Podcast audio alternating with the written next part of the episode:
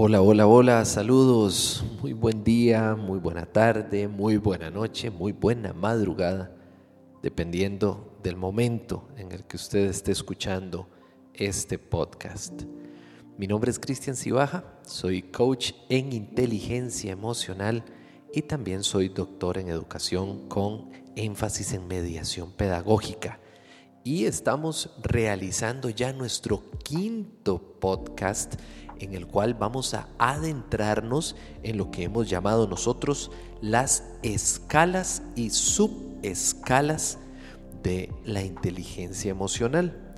No se nos olvide que dentro de todas estas escalas estaremos hablando nosotros de elementos como por ejemplo la percepción de nosotros mismos, nuestra expresión, ¿verdad? De esas emociones, nuestras relaciones interpersonales, nuestra capacidad de toma de decisiones y también lo que es el manejo del estrés.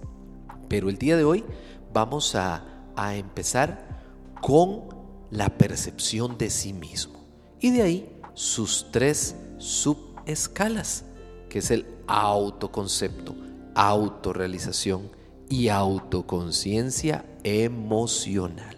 Vamos a ir analizando cada una de estas tres y vamos a iniciar con el autoconcepto. El autoconcepto es parte de la percepción de sí mismo. Dicen que nadie puede dar lo que no tiene y pues lo primero que tengo que tener es conocerme, saber quién soy. Por eso yo le hago una pregunta a usted en este momento. ¿Usted se conoce? Usted sabe de las cosas que usted es capaz y de aquellas que no es capaz. Aquellas cosas en las que usted tiene facilidad y esas cosas que a usted no se le dan. Porque también hay muchas cosas que uno puede decir, no, es que esto no es lo mío, pero al rato nunca lo ha intentado. O al rato tenemos alguna habilidad que no hemos perfeccionado. Piense un momentito. Y yo le, invito a que le ponga pausa a este podcast y usted piense, usted se conoce usted mismo. Esta pregunta es particularmente importante porque cuando hablamos de la percepción de sí mismo está orientado a poder redescubrir o descubrir mi yo interior. Cuando hablamos de esa percepción de sí mismo, hablamos de mi fortaleza interior, de la seguridad en uno mismo, de, la persistencia en, en, buscar objetivos. Hay muchas personas que son buenísimas para llegar y decir, no, no, no, no, mejor no. Y se dan por vencidos muy rápido.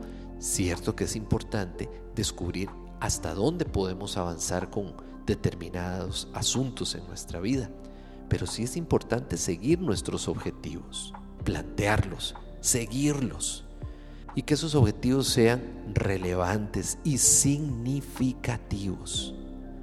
Y una vez que tenemos estos elementos, saber que cada uno de esos elementos está cubierto de emociones.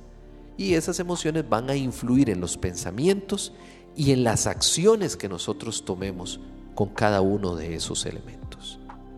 Vamos a hablar entonces de la primer subescala, del primer componente de la percepción de sí mismo, que es el autoconcepto. ¿Qué quiere decir autoconcepto? Es respetarse a uno mismo, es aprender a aceptar mis fortalezas y reconocer mis debilidades. Que las debilidades no es lo malo mío, por favor, quítese ese pensamiento de la cabeza. Sus debilidades son sus áreas de mejora. Llamemos a las cosas por su nombre y van a ver que esto va a ser cada vez más sencillo. Entonces el autoconcepto que usted tiene se asocia a los sentimientos de fortaleza interior. Una persona que tenga un buen autoconcepto, un buen concepto de sí mismo, es una persona que se respeta. Yo aprendí a respetarme tal y como soy. Y eso es importante, porque hay personas que no les han enseñado a hacer eso. Son personas que tienen confianza en sí mismo y esa confianza se traduce en respeto, en respetarme y en sentirme bien conmigo mismo.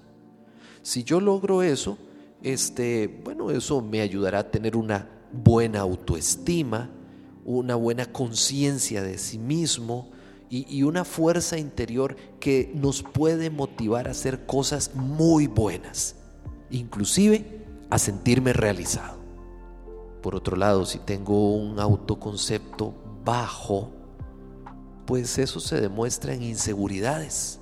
Son personas que son muy inseguras y que esa inseguridad los va a llevar a tener una falta de respeto hacia sí mismo, una baja autoestima. ¿Cómo podemos trabajar nuestras inseguridades? Le invito a que hagamos un diario de emociones. ¿Qué le parece?